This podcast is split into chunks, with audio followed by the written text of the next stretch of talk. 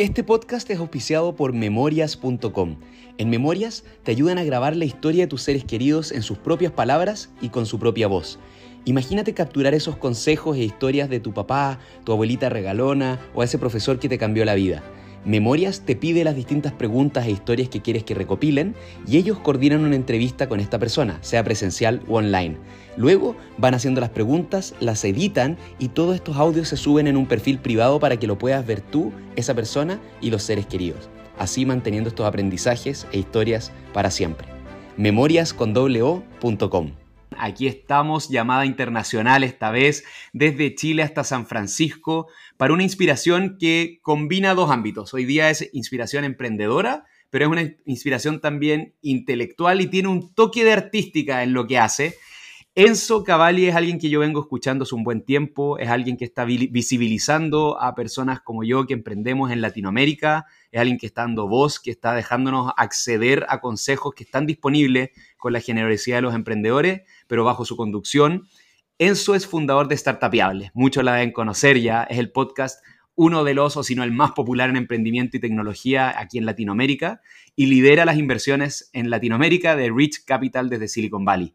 Antes fue parte de otros fondos de Venture Capital en México y Perú. Si, si, van viendo, aparecen ya varios países y eso es parte de la gracia. Cada vez que hago una entrevista aquí en el podcast de Memorias, tiene una estructura distinta y la estructura de la entrevista de Enzo va a ser según los países en los que ha estado viviendo a lo largo de su vida. La primera pregunta, Enzo, es ¿cómo estás? Muy bien, emocionado de estar acá y intrigado por la estructura de la entrevista. Vámonos a Perú entonces, capítulo 1, eres de Perú. ¿Cómo eres este Enzo Cavalle niño? ¿Tuviste emprendimientos, por ejemplo, cuando alguna edad en la juventud o en infancia? A ver, me gusta esa pregunta. Es curioso, ¿no? Esta, frase de Steve Jobs de cuando miras atrás los puntos se conectan. Y la verdad creo que recién en los últimos dos años, estando fuera, me he empezado realmente a reflexionar. Si pienso en mi niñez, creo que algo que resalta es que era muy curioso. Y eso siempre me lo resaltó toda mi familia, eh, mis tíos, mi abuelo que era el niño pesado que preguntaba por qué las estrellas están en el cielo, por qué no se caen. ¿No? Esas preguntas, digamos, eh, con mucha ingenuidad de niño. Y ahí quien jugó una figura muy clave en mí es mi abuelo. Yo siempre digo que mi abuelo es el... Eh, yo, tenía, yo tuve el privilegio de tener un Wikipedia andando antes de que esté Wikipedia, que era mi abuelo. mi abuelo es la persona que yo conozco que más libros lee. Y, o sea, y conozco gente que lee mucho, pero mi abuelo lee más todavía. Y entonces por eso él, digamos, él alimentaba esa curiosidad respondiendo esas preguntas.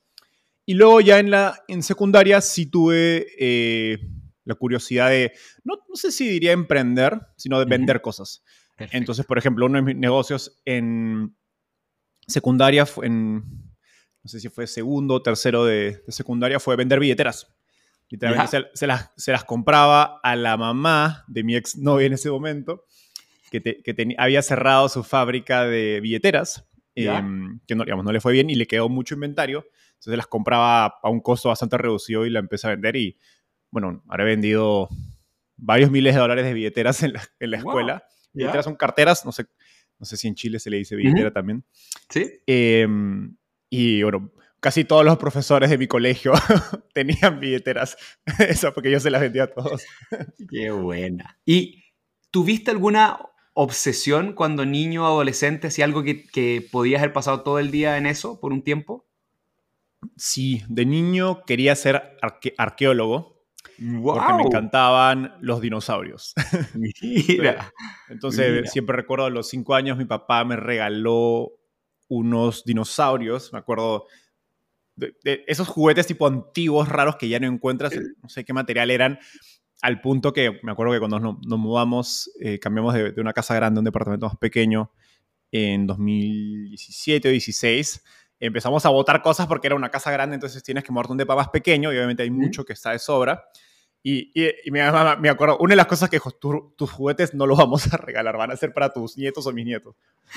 eh, ¿Qué esos, y esos dinosaurios estuvieron allí y luego me regalaron eh, libros o enciclopedias acerca de dinosaurios. Todo, todo esto es pre-internet, ¿no? Claro, ¿no? Pero lo, rico de esto es que te pregunto, otros se podrían ir por el deporte o artes, cosas así, pero acá aparece un niño curioso, un investigador arqueólogo de dinosaurios y una figura importante y potente de un abuelo muy sabio, como alguien que recurría ya a los libros para saber de todo lo que tú querías saber. Ya voy dibujando entonces en Perú una cierta personalidad. ¿Qué querías ser? ¿Fue, fácil salir del colegio economía o, hubo algunas vueltas en tu cabeza? Hubo vueltas. Em, a ver, como digo, de niño de muy niño, te estoy hablando 5 o 7 años, era arqueólogo, mis papás me decían, puedes ser arqueólogo de hobby, te vas a morir de hambre como arqueólogo a esa edad. Luego surgió la idea de ser historiador, te iría más hacia finales de primaria, inicios de secundaria. Ya en secundaria, una idea que pasaba mucho por mi cabeza era periodismo. Ya. te das cuenta, hay un hilo conductor entre todos. Que es, y, que es investigar, que era aquello que me gustaba. Y luego cuando empiezo a hacer, a vender billeteras y me doy cuenta que se me hacía bien, ¿no? Y, como que descubro esta capacidad de hacer dinero. También tuve algunos otros eh, como proyectos en la escuela donde me tocó, hay algo que se llama Junior Achievement. ¿Ya? No sé si existe en Chile, pero es un programa, es una ONG americana que organiza como unos concursos de emprendimiento donde pueden participar escuelas. a mi promoción no sé si fue tercero o cuarto de secundaria, nos tocó participar por primera vez. Y, si, y, básicamente en un grupo de 30 alumnos elegías, elegías eh, qué alumno iba a ser qué puesto de la compañía, el, quién iba a ser el CEO, quién iba a ser el gerente de operaciones, etc. Yo, yo me acuerdo que uno tenía que nominarse para ser CEO yo me nominé, no, no salí, pero quedé como segundo en, el, en las votaciones, sin ser el alumno, el que quedó primero fue uno de los alumnos que tenía mejores notas, sin ser el alumno que mejor notas tenía. Como que ya se me hacía esto de como que armar equipos, liderar gente. Eh, entonces, entre esa experiencia, lo de vender billeteras, también sale la idea de negocios en el proceso. Entonces tenía ambas, ambas ideas, ¿no? Me gusta mucho investigar, que iba como periodismo, y segundo, me gusta los negocios. Me, me interesan los, negocios, parece algo interesante que me gustaría explorar. Tampoco te diría que lo tenía súper definido. Eh, y economía era una carrera que tiene ambas cosas, eh, que es básicamente investigas sobre negocios y sobre, mercados, ¿no? y entiendes cómo funciona el mundo de los negocios desde un punto teórico, filosófico.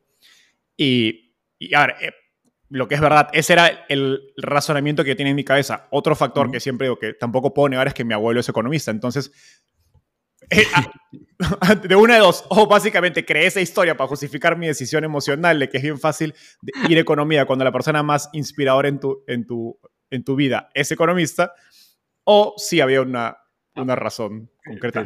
No sé, al final ambos caminos llevan a Roma.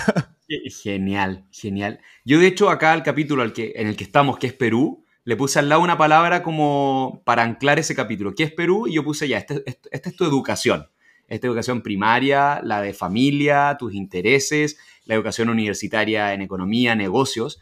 Pero también estudiando tu vida, encuentro que en esa época también en Perú estuviste participando como director de fundraising de una ONG de educación para ayudar a profesores a mejorar la experiencia de aprendizaje de los alumnos qué, fue, ¿Cuál fue el motor detrás de, entrar a participar a una ONG enfocada en educación?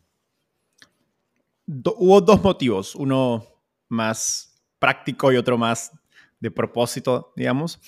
Yo me voy de intercambio a Ámsterdam, a la Universidad de Ámsterdam, en 2016, 16, sí. Eh, viví siete meses en Ámsterdam y llevé eh, algunos cursos interesantes que me abrieron mucho la mirada a una forma distinta de enseñar, uno, y dos, al mundo de tecnología. Eh, leí algunos libros interesantes que un poco fueron lo que me meten al mundo de tecnología.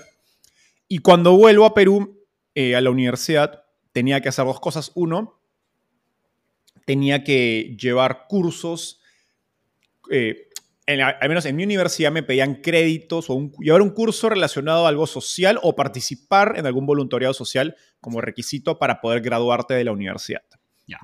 Y de igual manera me pedían artes, deportes, etc. Entonces, en, esa, en ese proceso me pongo a buscar qué organizaciones sociales habían interesantes en la universidad que me permitan conseguir ese crédito. Y llego a Start School, que es una ONG de educación fundada por Domenica Obando, hoy eh, fundadora de Talently. Ya que es una de las compañías que, digamos, que ha salido de Perú y ha tenido más éxito eh, a nivel de, startups. Eh, y yo entro como voluntario. En ese momento Dominica era fundadora y directora de la ONG. y empiezo básicamente, era un, un, término, de, me pedían dos o tres meses, al menos en, en términos de requisito de la universidad, para poder conseguir este crédito. Entonces estuve tres meses participando en la ONG como era más un rol de facilitador o coach, donde yo básicamente la ONG me enseñaba o nos daba los recursos del, propósito que era básicamente llevar prácticas y, herramientas digitales que se utilizarían en un colegio privado a profesores en una escuela pública, ¿no? que son cosas que eran gratuitas, no había mucha ciencia, con la idea de mejorar la experiencia educativa. Era algo que yo también estaba conectado porque la verdad la, experiencia en la universidad me gustaban los temas, pero sentía que eran demasiado aburrido y, había cosas que ya les perdía el interés. Entonces, básicamente era hacer eso en el, colegio, para colegios y, chicos en colegios públicos. Entonces empiezo a participar, saco, el, digamos, los tres meses, obtengo el crédito, pero la verdad es que me enamoré de lo que estaba haciendo, ¿no? Me, gustó ese, ese, digamos, el trabajo que hacía Start School y me involucro más a nivel ya no solo de, campo, digamos, de los facilitadores y quienes iban a las escuelas, sino a nivel administrativo eh, y de gestión de la ONG. Genial. Y así fue, bueno, básicamente empecé escalando entre el área de fundraising por mi perfil y terminé siendo director de, de fundraising, donde mi responsabilidad era hacer lo que sea para conseguir fondos para, para la ONG, para fondear la operación. Excelente. Me, me, pareció increíble cuando estudiaba tu vida eso de claro, estás, estás, en un intercambio, descubres esta, la, educación y que voy a ser útil desde tu disciplina, desde los negocios, la economía, para eso. Y finalmente ha sido el resto de los años tu foco como inversionista, tu foco como venture capital, tienes un, cariño por EdTech fuerte y por un intercambio que se haya abierto esa vitrina es, es muy bonito. Sí. Y algo más que aprendí es que las pensando en términos de, impacto ¿no? y cómo pues, resolver problemas eh, eh, en Latinoamérica, en nuestros países, donde educación obviamente juega un rol grande, es que las, las ONGs, las eh, non-profit o organizaciones sin fines de lucro, por más de que creo que tienen grandes intenciones, yo personalmente siento que es un modelo que les cuesta mucho generar impacto a escala porque los incentivos no juegan a tu favor. En Star School teníamos em, a gente del mejor calibre, teníamos a los primeros puestos de las mejores universidades del Perú como voluntarios, porque Doménica era espectacular atrayendo talento y convenciendo a la gente de la visión y lo que estábamos haciendo, pero jugábamos igual con que pues, no trabajaban para nosotros, ¿no? Entonces, por más buenas intenciones que tenga esta gente, por más capacitada, el modelo de, digamos, de sin fines de lucro hace muy difícil hacer impacto que sea sostenible y escalable. Perfecto. En ese capítulo de Perú, entonces, ya, ya te formamos y elegiste tecnología, educación, negocio. Entonces, hay un salto el 2019 a este capítulo 2, que es México, un peruano en México. Y este capítulo, la palabra que le pongo al lado, así como Perú iba a ser tu educación, México va a ser inversión, inversiones. ¿Por qué es el salto a México? ¿Cómo, ¿Cuáles fueron las cosas, como, qué consideraste pros y contras en la decisión de ya, me voy? Fue... A ver, yo nunca fui una persona que creció pensando en irse al extranjero. La verdad que yo siempre, hoy digo que si me preguntabas hace cinco años dónde ibas a estar, iba a fallarle. O sea, tenía algunas ideas, y, pero les, les fallé incluso en, en, no sé si, ambición, te diría. Em, entonces fue más producto de, del camino. El, yo empiezo a trabajar en Winnipeg Capital, que es uno de los primeros fondos de inversión en startups en Perú en 2018.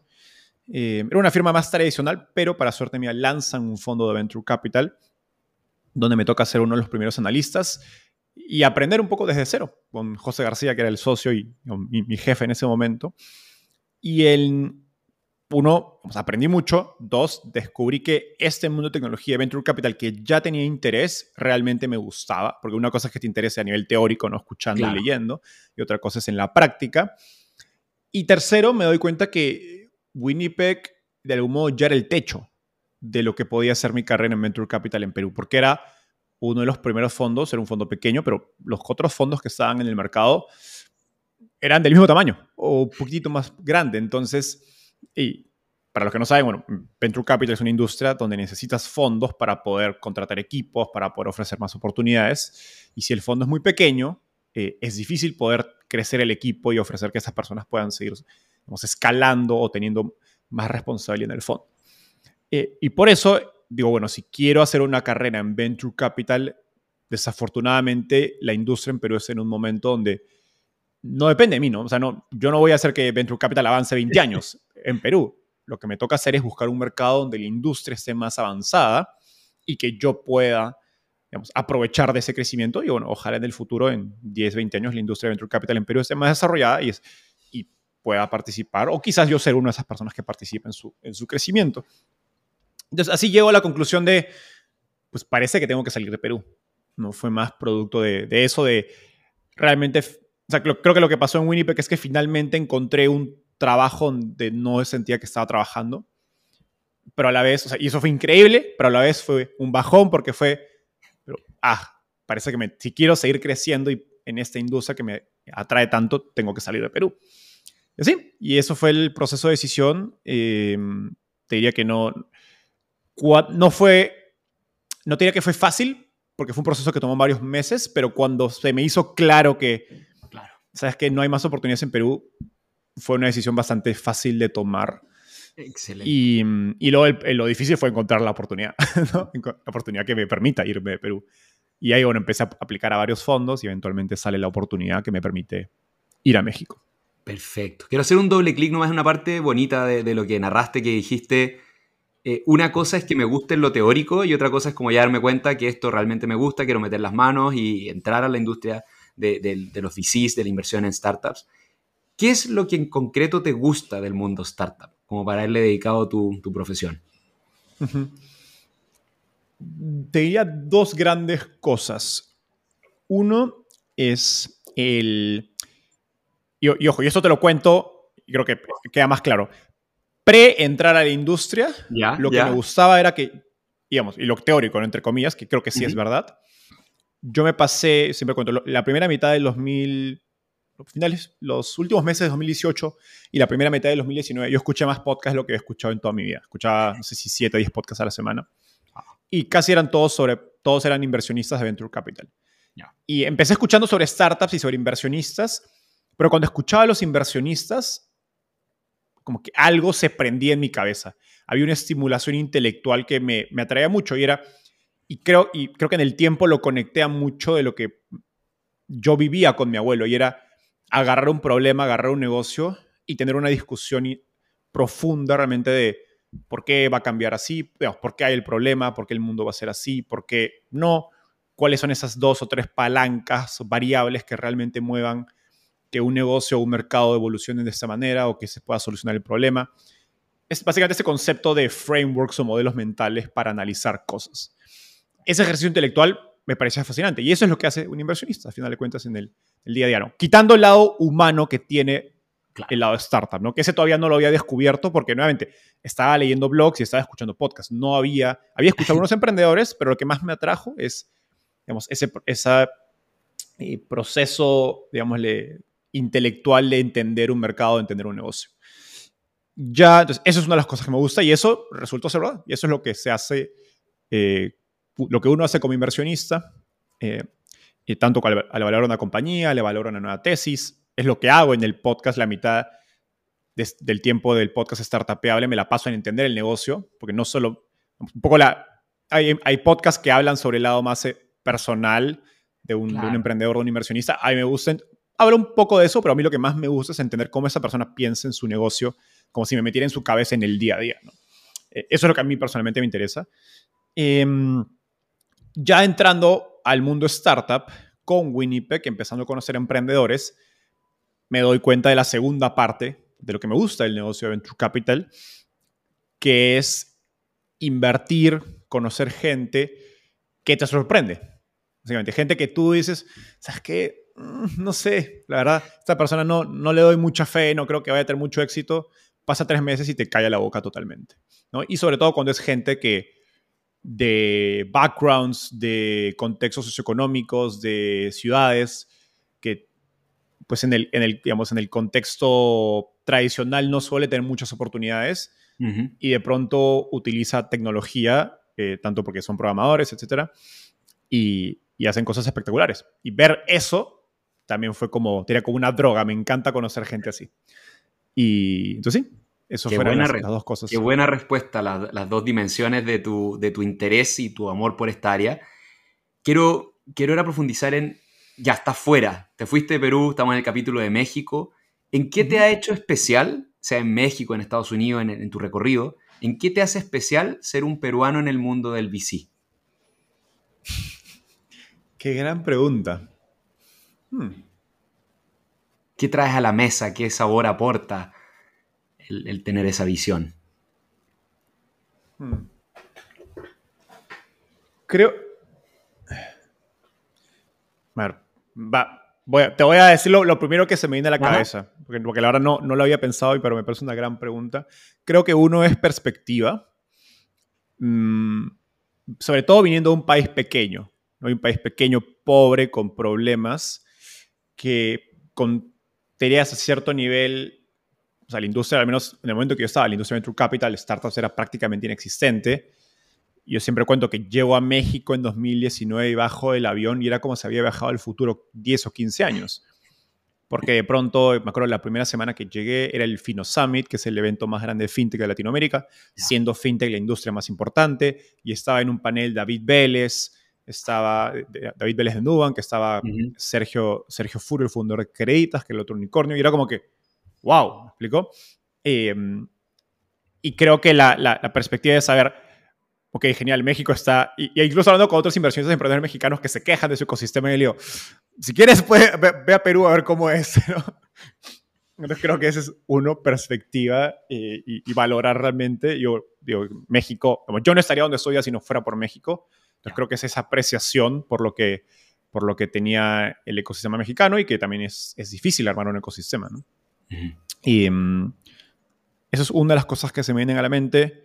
Y lo segundo, y está conectado a ser peruano en México y luego en Estados Unidos, es, una mirada un poco más global, te diría, de las inversiones. Y, ayer justo estaba, a coincidencia de, conectado a tu pregunta, ayer estaba conociendo, estamos evaluando una empresa ahorita en Rich, de una compañía extranjera, es del Medio Oriente, y nos gustó mucho la compañía, así que invitamos al emprendedor a venir a San Francisco, Silicon Valley, para conocerlo en persona. Eh, estuvimos el miércoles con él y ayer tuvimos un, como un full day de trabajo para básicamente profundizar en su negocio.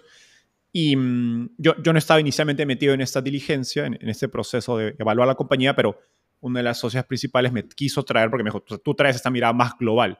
Nosotros siendo inversores en Silicon Valley entendemos cómo funciona Estados Unidos y nuestra burbuja de Silicon Valley. Tú traes mucho más contexto porque has estado en múltiples países y por eso, y, era, y es un producto que básicamente, digamos, la solución que hace esta compañía es una solución donde está trayendo, donde está conectando un producto de mercados emergentes con un problema de mercados desarrollados. Entonces, porque tira, quizás esa es la segunda parte de lo que creo que puedo traer a la mesa por, bueno. por, por, esa, por ese contexto previo de mi vida. Perfecto. Y ahora, más que pensando en tu nacionalidad, en tu, en tu identidad, en, en ¿qué crees que es, si es que, si es que tu, trabajo se descompone en varias skills que hay que tener para hacer buenas inversiones de impacto? ¿Cuál es tu, fortaleza mayor? ¿Cuál es la skill? Mira, yo en mi equipo de trabajo donde estoy, generalmente soy ¿cuál? ¿Cuál de esas skills? Creo que, y está conectado al primer punto que te dije de por qué me gusta tanto Venture Capital, tengo la tengo he desarrollado la capacidad de entender en poco tiempo cuáles son esas dos o tres variables, métricas o cosas que tienen que pasar para que un negocio tenga éxito a escala. Y eso en qué se refleja, en que puedo hacer preguntas súper puntuales y creo que eso es lo que me han resaltado muchos eh, emprendedores, otros inversionistas. Y bueno, y algún es, es lo que practico en el podcast de algún modo. Entonces tengo ese también ese unfair advantage, porque no lo practico solamente con eh, en mi día a día como inversionista, sino que con mi hobby, mi hobby de algún modo alimenta también a mi profesión. ¿no? Que creo que es, es el, el, mejor de los mundos, ¿no? Si puedes hacer, encontrar algo así. Excelente. Aquí como última pregunta de este, de este Enzo, inversionista desde México y todo, pues cualquiera de estos dos ángulos me serviría. El, ¿Qué buscas en una startup o qué buscas en los fundadores para sentir esa chispa de inversión? Esa primera calentura de, ya, acá hay algo.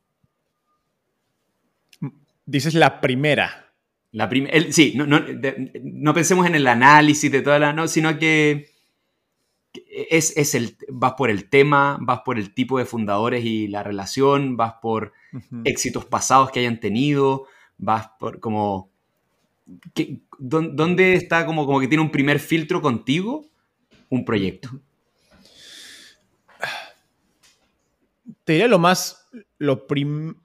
creo que depende mucho del em, perfil del emprendedor. O sea, es difícil decirte lo primero porque siempre tienes algo de background de la persona a la que vas a conversar, algo del negocio de la industria. Y si creo que he aprendido algo es que los heurísticos, ¿no? esas, esos eh, datos rápidos que uno usa para tomar decisiones o los modelos mentales que uno usa para tomar decisiones sobre algo que son básicamente lo que hacemos en el día a día, porque si no, no podríamos vivir pensando cada decisión que tomamos. Eh, uno tiene que también saber ajustarlos dependiendo del caso. Em, dicho eso, una de las cosas que más me, gusta es cuando, o que más me llama la atención es cuando escucho una idea diferente, básicamente.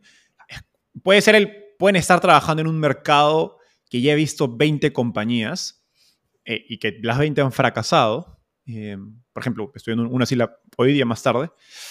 Em, pero el, el emprendedor o el, enfoque que le está dando a la solución es algo muy diferente. Entonces casi que despierta mi curiosidad. Ahora, si es la compañía 21 en un em, sector donde ya quebraron 20 y no hay nada diferente, todo está haciendo lo mismo, quizás pierdo el interés. Pero cuando escucho una idea, puede ser un insight de, mira, estamos, estas 20 empresas pasadas solucionaron el problema de esta manera, nosotros estamos hablando de esta manera totalmente diferente. Ok, eso me, eso me llama la atención. Pero también puede ser que el emprendedor mismo tiene un perfil muy diferente a los emprendedores pasados. Entonces me dice, bueno, a lo mejor él va a saber tener una mirada diferente para este problema, porque sí es el problema. Excelente. Excelente. Y imagínate, el mundo se sacude, todo se revuelve y Enzo, acabas de caer dentro de una startup, año 2, año 3, no sé cuánto, y te tienes que poner la sigla. ¿Es CEO como alguna vez aspiraste en esa competencia que quedaste segundo? ¿O es CMO porque eres bueno para el marketing con Startupiable, has, hecho crecer algo muchísimo, es, es COO porque la operación y te gusta tener el control de la red, como ¿cuál de esas siglas es la que te tenemos que poner si es que estás obligado a estar en una startup? Qué gran pregunta y te la voy a robar para el podcast Startupiable. Eh, qué gran pregunta. Mm. Creo que una que Diría que elegiría o ventas o marketing. Ya. Yo, mi primera práctica profesional fue en ventas en Procter Gamble. Me gustó mucho, la verdad. Me tocó ir a venderle a. Tenía dos clientes, dos de las cadenas de farmacia más grandes de Perú. Ya. Eh, perdón, dos de las medianas. Eh, pero bueno, sí eran grandes en, relación a las demás. Em, eran mis clientes y me tocaba ir todos los meses a venderle a, las, a los compradores de las categorías de, de, los productos que manejaba Procter Gamble. Y fue una experiencia que disfruté mucho, así que me gusta vender. Y creo que, y aparte lo elegiría porque sé que en, en, startups, sobre todo al inicio, año 2, año 3, creo que el, tanto que lo haga el emprendedor o un líder de ventas es el puesto más importante porque es, es, el puesto que está de cara al cliente. Y, eh, y marketing por lo que dices. O sea, me encanta crear contenido, me encanta crear historias y creo que también hay, creo que también hay poca gente con ese skill set en Latinoamérica, sobre todo, no, mm, siempre no contar historias por contar historias, sino contar historias que alimenten el negocio, ¿no? que tengan una lógica de negocio detrás. Qué entretenido, buena respuesta. Listo, cerramos México, nos movemos 2021 y ahora sí, Estados Unidos, San Francisco, eh, das un salto y aquí como te dije, el primer capítulo era educación, el segundo era inversión, y este tiene algo raro porque es educación más inversión más la TAM. Estaba todo elevado a la TAM. Ahí un Venture Capital hizo una apuesta de tener a alguien con los ojos en EdTech en Latinoamérica. La combinación, el camino de tu vida, todo daba para un storytelling increíble de parece que soy el, el quizás no es el mejor, como digo yo. a veces no hay que ser el mejor, hay que ser el único. Y, lo tenías, tenías una combinación muy especial de talentos, intereses y una historia para decir yo puedo ser esa persona que ayuda a esas EdTechs de Latinoamérica eh, en, en, su crecimiento. ¿Cómo fue esta decisión? Así como me contaste la de, Perú a México, que había un techo, ¿en México encontraste otro techo o, era que lo querías volar con bazooka? ¿Qué, qué, fue lo como, cuál era la apuesta ahí a irse a vivir a, Silicon Valley? E, en esa sí fue más, no sé si insistencia o suerte, ¿no? Y te mencioné hace unos minutos que si me preguntabas hace 10 años o cuando estaba en la universidad dónde iba a estar, yo recuerdo que una persona me hizo esa pregunta y mi respuesta fue, te diría que es menos de lo que he logrado hoy. Entonces, no, no tenía idea jamás de que podía estar donde estoy ahorita. Eh, en, viviendo en San Francisco. Tenía la idea de eventualmente hacerlo, pero lo veía mucho más a largo plazo, una posible maestría, aunque nunca fui, la verdad, yo no disfruté tanto la universidad, entonces no soy la persona que diga, sí, quiero volver a la universidad, pero sabía que también el MBA es un, es como la, digamos, si piensas en la caja de herramientas para ir a trabajar a Estados Unidos, el MBA es probablemente una de las más herramientas más comunes con mayor probabilidad de éxito. Em, yo me voy de, Dalus, en, empecé a trabajar en un par de startups, y, pero tenía el interés, la idea que tenía en la cabeza es quiero trabajar para una compañía de Estados Unidos, sea una startup o sea un fondo. ¿Por qué? Porque tenía interés de seguir de invertir como ángel en Latinoamérica. Entonces, ¿cuál era el ¿Cuál era la razón? Que si ganas en dólares, pues de Estados Unidos, vives en Latinoamérica, pues, o ganas en dólares en general, es mucho más fácil que puedas ahorrar e invertir en startups. Así ganas en pues, soles peruanos o pesos mexicanos. ¿no? Simplemente la, matemática juega a tu favor. Entonces, por eso empecé a, aplicar, como te digo, a compañías de Estados Unidos. Apliqué algunas, principalmente fondos, porque era donde más. Apliqué algunas startups y a un par. De hecho, uno estuve cerca de, de ingresar. Eh, apliqué algunas otras startups en Latinoamérica también grandes. Eh, una donde me quedé muy cerca fue Adi, de, que es una, una fintech colombiana donde Santiago, el fundador, me parece un tipo espectacular. Eh, iba a ser más finance manager. Eh, es un caso raro, ahí apliqué no porque me encantaba el sector de la fintech, me parece fascinante, pero nunca te diría que me animaba. Es un sector que a mí personalmente me mate. pero trabajar con él era algo que me parecía muy interesante por, por todo lo que había escuchado de él. Y, y empiezo a aplicar a fondos. Entonces, fondos era donde empezaba a tener algo más de, de, recepción, por obvias razones. Mi propio perfil era de haber trabajado en fondos de, Venture Capital. Eh, pero apliqué como a 10 fondos americanos y los 10 me dicen, oye, genial tu perfil, pero no auspiciamos visas ni eh, estamos abiertos a trabajo remoto. Siendo 2021. Entonces era típica cuando una chica te dice, los, los, terminamos, no eres tú, no eres tú, soy yo, ¿no? Porque no podía hacer nada, ¿no? Entonces, como digo, no, no tenía tampoco la, la no operaba con la expectativa de que realmente era una chance real irme a Estados Unidos. Y mm, llega a inicios del 21, estoy en Twitter y veo la oportunidad de que Rich Capital está buscando un asociado.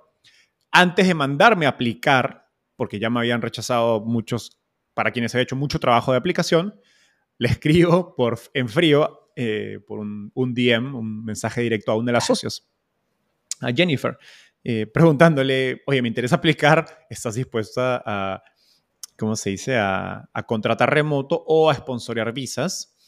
Mm, y, después de un mes me responde, Enzo, sí, aplica. Y apliqué y pasaron cinco o seis meses y, acá estoy.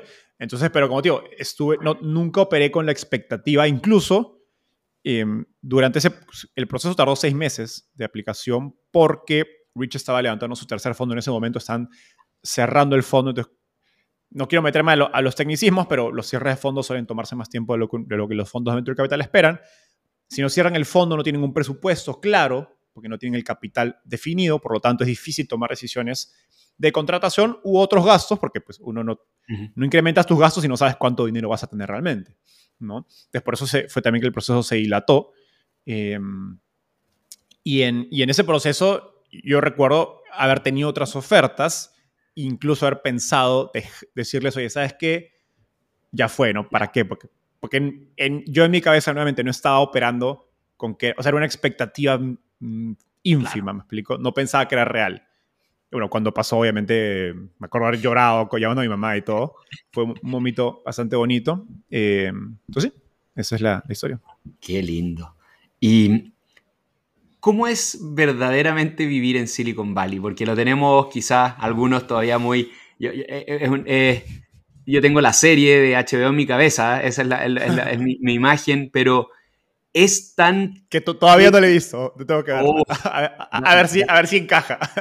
Por favor, pero, pero es todo tan cool como pareciera ser, es más normal de lo que pareciera, es, es, son dos calles nomás que tienen a todos ahí, o ¿cómo, eh, ¿cómo describirías, mira, Silicon Valley, la realidad desde los ojos de alguien de Perú? Es así. Sí, es una gran pregunta porque yo creo que tenía lo mismo, ¿no? O sea, creo que uno, eh, no sé si, es como si fuera el Olimpo, ¿no? Uno lo endiosa sí, sí, sí, a Silicon Valley, ¿no? Y es como que, ah, acá están todos esos todas estas personas que, que, no sé, que tocan, tocan algo y se convierte en oro, ¿no? Eh, y bueno, la verdad es que no es así. O sea, es un lugar muy tranquilo, personalmente más tranquilo de lo que me gustaría. Eh, creo que...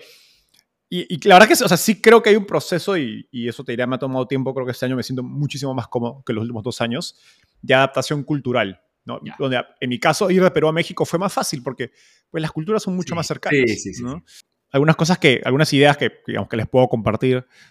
Uno es, estando acá te das cuenta que la gente no tiene nada de, especial, digamos, ¿no? es, no, son, no son dioses, no, no, son, no son genios, y, ves de pronto a Sam Altman caminar por la calle y pues es una persona como cualquiera, ¿no? Eh, vive, lo he visto porque vive a, a unas cuadras de donde vive un amigo mío, que está a 10 cuadras de donde yo vivo, así que... Y luego estuve la semana pasada en casa de un amigo argentino que me dice, oye, dos casas al costado vive Brian Chesky, el fundador de Airbnb. No, y es una casa normal, no es una mansión que parezca de, digamos, del pata más millonario, es una casa normal. Y me dice, sí, todos los, todos los días sale a pasear su perro y... Entonces creo que también cuando uno ve a estas personas en carne y hueso, es, hay un momento donde los ves más, ¿no? más cercanos a ti. Ese es uno. Y dos, creo que lo que sí tiene especial Silicon Valley es la, cultura, ¿no? O sea, es, sí creo que hay una forma de pensar, sí creo que estando acá, eh, a mí me ha empujado a pensar más en grande, digamos, a ser más soñador de algún modo. Sí creo que, por ejemplo, el, lado personal pasa a un segundo plano y eso es algo que a veces a los latinos nos puede chocar, porque la gente no empieza con, ¿no? con el típico, hola, ¿cómo estás? ¿Qué es de tu vida? O a veces en Latinoamérica, ¿de qué colegio eres? ¿No? La gente empieza con, ¿Qué haces? No? ¿Cuál es tu trabajo? ¿A qué te dedicas? La gente es muy... Puede sonar un poco transaccional a veces, eh, pero creo que es porque la gente tiene mucha curiosidad por saber en qué estás trabajando, qué cosa nueva, qué pueden aprender de ti. Eh, que creo que tiene sus lados poco negativos también, no creo que sea todo positivo, pero sí es una cultura, digamos, que te, que te empuja en general, dado todos estos puntos, a, a, soñar en grande, a ser más ambicioso, a ser muy trabajador. Eh, la gente te dirá que es bastante eh, por ejemplo, no se sale mucho, no es una ciudad. Yo, yo siempre, para mí es más un pueblo que una ciudad. Eh, yo ven, veniendo de Ciudad de México, que es una ciudad caótica, que a mí me gusta, porque a mí me gusta salir, bares, restaurantes. Yo soy más de ciudad que de naturaleza. San Francisco es una ciudad más calmada en ese sentido y la gente más bien es mucho más de los fines de semana ir por los hikes, eh, ir a las caminatas, porque también, o sea, lo que sí, San Francisco está rodeado de mucha naturaleza muy bonita, muchos parques naturales. Entonces la gente vive más esa, esa onda un poco más tranquilo. Entonces la gente es muy, en su vida personal es más tranquila, te diría, pero en el trabajo sí son muy intensos. No, excelente la, descripción. Me gusta eso lo que dijiste de poder caminar por la calle y ver a alguien, claro, un gran emprendedor paseando el perro y lo de decir al mismo tiempo, tu segundo punto era que acá te das cuenta que todo es posible, no, no te matan el sueño tan fácil. Y están bien conectadas esas dos, porque cuando uno ve, no sé, al gran actor de, yo pensando como actor, a un gran actor en Nueva York que está comprando algo, yendo en metro, uno es como, es humano y también se, se, mueve así y está en un mal día y todo. Y eso hace que también el mindset, yo creo que estando parado ahí como emprendedores, ah, ya, es igual que yo, en verdad puedo, en verdad puedo, no, no, no, hay un, no, no son mágicos. Así que... Y, eso es algo que creo que desafortunadamente por, el, por temas de seguridad en Latinoamérica nos perdemos. La gente que ha tenido éxito, digamos, a escala, eh, no sé, los fundadores de Nubank, de Kavak, de Rappi, no son personas que ves en el supermercado, ¿no? Incluso desde temas de tomar, eh, tener seguridad eh, privada, personal, exponerse menos porque ya de repente han tenido malas experiencias. creo que desafortunado, o sea, no, no, no, los culpo, los entiendo porque pues, si, uno tiene familia y, teme por su seguridad es normal que tome esas decisiones, pero creo que del lado más de inspirar a otras personas eh, se pierde eso, ¿no? Eh, porque no, no se les ve tan, tan terrícolas, ¿no? Como los demás. Y ahí con, con eso ya llegamos ahí de, de, inspirar. Y estamos en el capítulo que es, dijimos, educación más inversión elevado a la TAM, que era lo que tú, lo que yo siento que viniste a hacer, que, que pusiste un cordón umbilical de Latinoamérica hacia, hacia San Francisco, hacia eh, Ciudad de México, como las mecas hoy día de, emprendimiento de Latinoamérica, y estás sacando, el, niño investigador vuelve a abrir cerebros de emprendedores, a meterte a, como, como tú dijiste, como que tú estás estar adentro de la máquina un rato, porque yo soy un entrevistador que va por la biografía de la persona. Acá estamos, hemos hablado de tu abuelo y hemos hablado, pero estoy viendo por, como, como una, una, una biografía tuya a diferencia de lo tuyo que es como ya, vamos a entrar a tu negocio y por qué esto es así y esto así y qué resultado da esto. Entonces, y los, emprendedores escuchamos tu podcast porque es una guía, es una guía de instrucciones que es muy útil porque, ah, alguien ya recorrió esta cosa, excelente, voy a tomar esta y esta y esta. Em, tú estás visibilizando para Latinoamérica el proceso emprendedor. ¿Cómo nació Startupiable? ¿Alguien lo puso en tu cabeza? ¿Era algo que querías hacer? Yo tuve el 2020 un podcast de emprendimiento, claro, estuve un ratito, una cosa así, ya, súper. Pero también hay algo muy lindo, más allá de cómo nació, que quiero saber la historia, es, encuentro mucho más épico el cómo subsistió. Porque deben haber minutos donde uno dice, ya, otro año más, o, se demora a emprender, como si me puedes contar el cómo partió y sobre todo cómo, cómo ha subsistido y crecido Startupiable. Sí. Empezamos, en, solo para hacer un catch-up de tiempo, eh, tengo ocho, minutos más. Perfecto, ya. O tiempo, ponle 10 minutos, sí. Dale. Em, uno, dos, tres. A ver, Startupiable nace porque en ese proceso de ir de Perú a México y querer entrar a la industria Venture Capital, yo me doy cuenta, como te decía, escuchaba muchos podcasts, ya que habían dos podcasters, Jason Calacanis de This Week in Startups y Harry Stevis de 20 Minute VC, que son dos de los podcasts sobre startups más escuchados, que ambos no tenían un background de ser un gran emprendedor, o ser un gran inversionista, o ser un gran ejecutivo, que es usualmente los perfiles que tú ves en Venture Capital. Los socios de un fondo de Venture Capital deben haber, vendido una empresa, eh, o fueron inversionistas antes, o eh, fueron el Chief Growth Officer o el Chief Product Officer de una compañía exitosa. Ellos dos no tenían eso, pero a través de los podcasts y de su contenido habían logrado crear, volverse en superconectores. Perfecto. Que básicamente ser, porque el negocio de VC es un negocio de relaciones, al final de cuentas, ¿no? es conectar inversionistas, capital con talento, luego ayudar a traer talento a las empresas, etc. Todo parte de esas relaciones. Entonces, tuve ese, no sé si insight o olfato, te diría, creo que hoy día se me lo veo muy claro, en ese momento era como un olfato de, aquí hay algo, ¿no? Porque yo era muy joven y yo decía, ¿cómo? Ahorita no sé si quiero emprender, no tengo mucha plata para invertir, ser ejecutivo no me queda claro, quiero entrar a Venture Capital. Entonces, era mm. como que esa era, la, esa era la, la, única estrategia que me quedaba para entrar a esta industria. Y a la vez me doy cuenta que en LinkedIn no había mucho contenido sobre startups en español. Entonces empecé a escribir. Y así nace Startupial. Empezando escribiendo, empecé a escribir en Perú, eh, en un blog peruano, eh, acerca de las preguntas que me hacían emprendedores peruanos que conocí a través de Winnipeg, eh, el fondo en Perú. Cuando me mudo a México me doy cuenta que esas mismas preguntas me las hacían mexicanos, colombianos, chilenos, argentinos, porque el fondo mexicano, Dalus, invertía en toda Latinoamérica. Entonces me doy, cuenta, me doy cuenta que, oye, acá hay una oportunidad de hacer algo regional, no solo algo para Perú. Y ahí es que decido lanzar una marca, digamos, que es startupeable, como Block en 2020. La pandemia nos ayudó mucho porque de pronto la economía del Internet, el mundo startup, atrajo mucho interés eh, y de pronto me buscaban algunos periodistas de Forbes o de eso a, consultarme cosas y me ponían en sus, en, sus, en sus notas y sin que, simplemente por el hecho de tener el blog posicionado. Entonces estuve en el momento, en el lugar correcto, en el país correcto, porque fue el, el eje, digamos, del boom del 2020, que fue México, eh, y en el momento, pues lugar correcto, momento correcto. Y el, el, podcast como tal nace en 2021, muy empujado por un amigo que se llama Christian Arens. Él es el, el, el youtuber más grande de finanzas personales en Perú. Y él me empujaba a la idea de hacer un podcast. Eh, y él justo invirtió en una productora de podcast. Yo pateaba la idea, me encantaba la idea porque yo escucho podcast, pero eh, le decía, oye, no tengo ni plata, ni equipo, ni el tiempo para hacerlo. Entonces él viene y me insistía y me insistía y me dijo, mira, convencí a la productora de que te produzcamos el podcast a cero costo, pero vamos mitad mitad una vez que empieces a generar sponsors. Entonces cuando me, me pone esa oferta, le dije, bueno, pues no podía decir no. Y así empieza Startupial.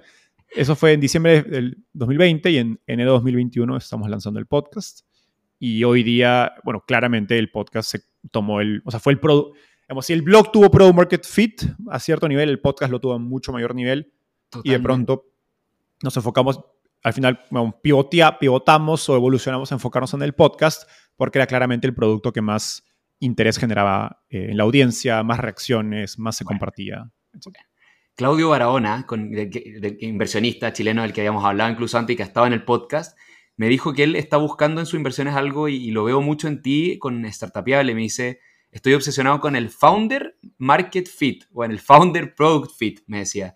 Cuando la persona correcta está haciendo lo que tiene que hacer, me dice, hay a veces founders extraordinarios, pero mira lo que está haciendo, ¡ay no! Me dice, y, y, hay veces como, como que pasa estos alineamientos de esta persona debería estar haciendo exactamente esto porque confluyen muchas cosas. O sea, acá Acá estás tú como investigador, tú economista, tú amante del emprendimiento y con la capacidad de, claro, quieres hacer crecer también un negocio tuyo y acá hay algo súper bueno que genera mucho valor y más encima, educa, que es una, una tangente a todo lo que has hecho.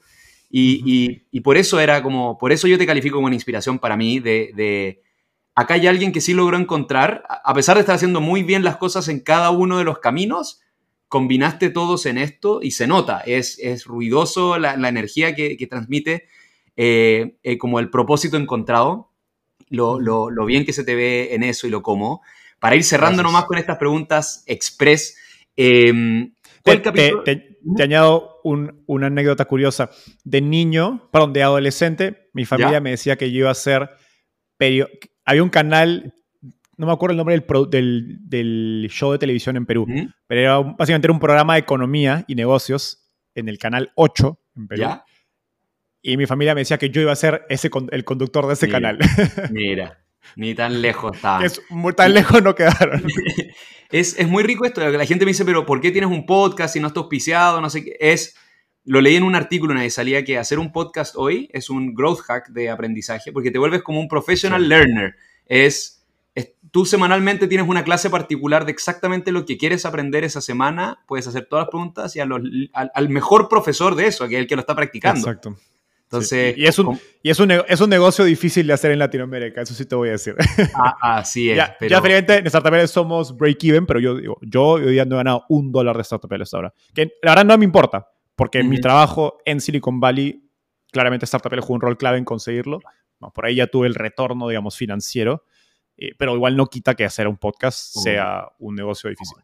Para, para, los que escuchan esto, imagínate a alguien no ha escuchado Startupiable. Si hay un capítulo que tienen que escuchar, como, ¿cuál es tu capítulo gancho? Da, y sobre todo, dado tu audiencia, diría el de Daniel Durra de Corner Shop. Buena, buena, buena. Es uno, De mis es uno de mis favoritos, no lo digo porque sea chileno, pero sí, o sea, Dani ese, en ese episodio se lució. Perfecto. Para cerrar nomás eso acá, que nos quedan dos, dos tres minutitos, ya pasamos por Perú, pasamos por eh, México, pasamos por Estados Unidos, ya sabemos qué palabra asociada cada uno, pero eres un ciudadano universal ahora, así que acaban unas preguntas más genéricas, muy cortitas. Viene TED Talks y dice, ya, nos encanta, nos encanta tu personalidad, escuchamos el podcast, aprendimos de tu vida, escuchamos Startupiable, tienes valor. ¿De qué se trataría tu charla TED hoy? Si te dicen, mañana te subes. De, de cómo hacer buenas preguntas. Buena, buena, buena, buena, qué, rápido llegaste a la respuesta. Eh, ¿De qué aspecto? ¿Mm? Llevo, llevo, años practicándolo, incluso estudiándolo. Así que... Bien, bien, bien. ¿De qué aspecto de tu personalidad te sientes más orgulloso? De mi curiosidad. Bien. Y por último, ¿cómo te presentas hoy en día? O sea, como lo que me dijiste de Silicon Valley, lo de van más por el, por el cargo, los latinos por otra cosa, como, hola, hola, eso, ya. ¿Quién eres? Qué bueno, pero varía, varía bastante. Em, qué buena pregunta. Eh, soy inversionista y podcaster. Bueno, antes quitaba bien, bien, bien, bien. antes quitaba lo de podcaster, curiosamente. Lo decía solo lo inversionista. Pero cada vez me siento más cómodo ah, diciéndolo. Identidad, pues. Enzo, mil gracias por esta conversación, voló. Gracias por responder estas preguntas, por compartir tu vida eh, con las personas. Muchos te escuchan haciendo las preguntas, ahora las recibías eh, más íntimas de tu proceso, de los lugares en que has vivido, los aprendizajes y cómo pareciera ser que vas, eres un caso muy concreto alguien que construye mucho sobre lo anterior. No, no, no vas derrumbando y partiendo nuevas profesiones, sino que las estás combinando y quién sabe qué, cuál es la última parte que falta ensamblar en esto para tu próximo capítulo. Pero si te quieres despedir, el micrófono es tuyo y ahí estamos. Gracias a ti por la, energía. La verdad que me, voy con mucha buena energía porque hace tiempo que no me hacían preguntas tan buenas. Así que te, te, te, agradezco por eso. Y, y, sí, a ver, creo que lo, si me voy, voy con un mensaje es que tú dices que he construido sobre lo anterior, te diría que no fue a propósito, simplemente fue escuchando y eso que ese, si me voy les dejo con un consejo que es muy gaseoso, pero sigan su intuición, ¿no? Y eso que algo adentro te dice, sí, por aquí va, por aquí no va, ¿no? Hoy, la verdad, yo no sé si quiero ser inversionista de Venture Capital el resto de mi vida, o si quiero emprender, la verdad, no tengo claridad sobre eso. Lo que sí sé es que quiero seguir haciendo podcast, porque es lo que más disfruto. Entonces, pues busquen algún lugar, algún trabajo donde puedan hacer aquella cosa que más que más los llena, que más les guste, que harían independientemente de si les pagan, de si hay alguna gran meta detrás eh, y que lo seguirían haciendo. Creo que a veces nos, y eso me pasa hablando con, muchos emprendedores, a veces nos llenamos demasiado de, las, de los objetivos, de las grandes visiones, ¿no? de, de ese espíritu de querer cambiar el mundo y en el que no está mal, que está bien, pero en ese proceso también nos olvidamos de nosotros mismos y lo que realmente nosotros queremos y disfrutamos. Excelente. Gracias por esas palabras de cierre. A todas y todos estuvimos con Enzo Cavalli, el fundador de Startupiable y líder de inversiones en la TAM de Rich Capital desde Silicon Valley. Nos vemos la próxima semana. Chao, chao.